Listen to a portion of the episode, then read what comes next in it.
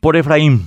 El domingo que viene estaremos eligiendo presidente y vicepresidente de la República, integrantes de las dos cámaras del Congreso, gobernadores, integrantes de las juntas departamentales. Las elecciones generales son ese momento en el que nosotros, el pueblo, los comunes, ejercemos eso que nuestra constitución denomina soberanía, el poder supremo. Trato de decidir siempre mi voto después de valorar algunas cuestiones sobre los candidatos, los partidos y agrupaciones políticas y las circunstancias. No siempre llego a buen puerto. Voté a Horacio Cartes en 2013, por ejemplo, porque cometí el error de otorgar peso en la valoración mencionada a las promesas retóricas, a la declaración de intenciones. Aprendí del craso error que las promesas retóricas y las declaraciones de intenciones no sirven de mucho y que en esta competencia deben tener mayor puntaje las pruebas de carácter, la consistencia de los equipos, los vínculos, porque en las elecciones generales nosotros, el pueblo, entregamos un mandato abierto, otorgamos la confianza en que durante los cambiantes circunstancias de cinco años los beneficiarios de nuestro voto actuarán de modo correcto.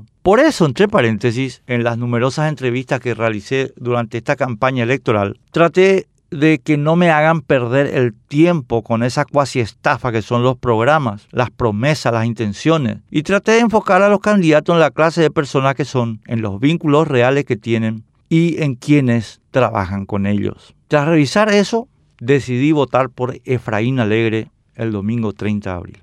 No porque los programas prometidos por la concertación me convenzan, que no lo hacen, porque Efraín sea fotogénico o simpático, cosa sobre la que hay duda, ni porque haya hecho tal o cual juramento.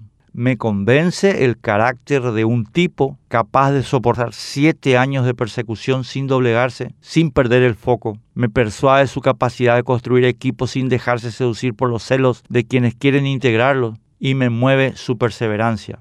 No estoy diciendo que Efraín sea perfecto, que no lo es. Estoy diciendo que a mi juicio es quien reúne mejor las condiciones que estimo requeridas para el ejercicio de la presidencia de la República. En cuanto a las circunstancias, creo que Efraín es una persona autónoma, que enfrenta a rivales sin autonomía en un momento en que nuestro bienestar exige independencia frente a los poderes fácticos y al crimen organizado. Y digo que cuando Efraín se equivoca, y cuando se equivoque. Se equivoca él y no ningún titiritero tras bambalinas que hace pagar a otros los errores que comete para seguir impune. Y que esa responsabilidad personal es fundamental para que nosotros, el pueblo, tengamos realmente el control.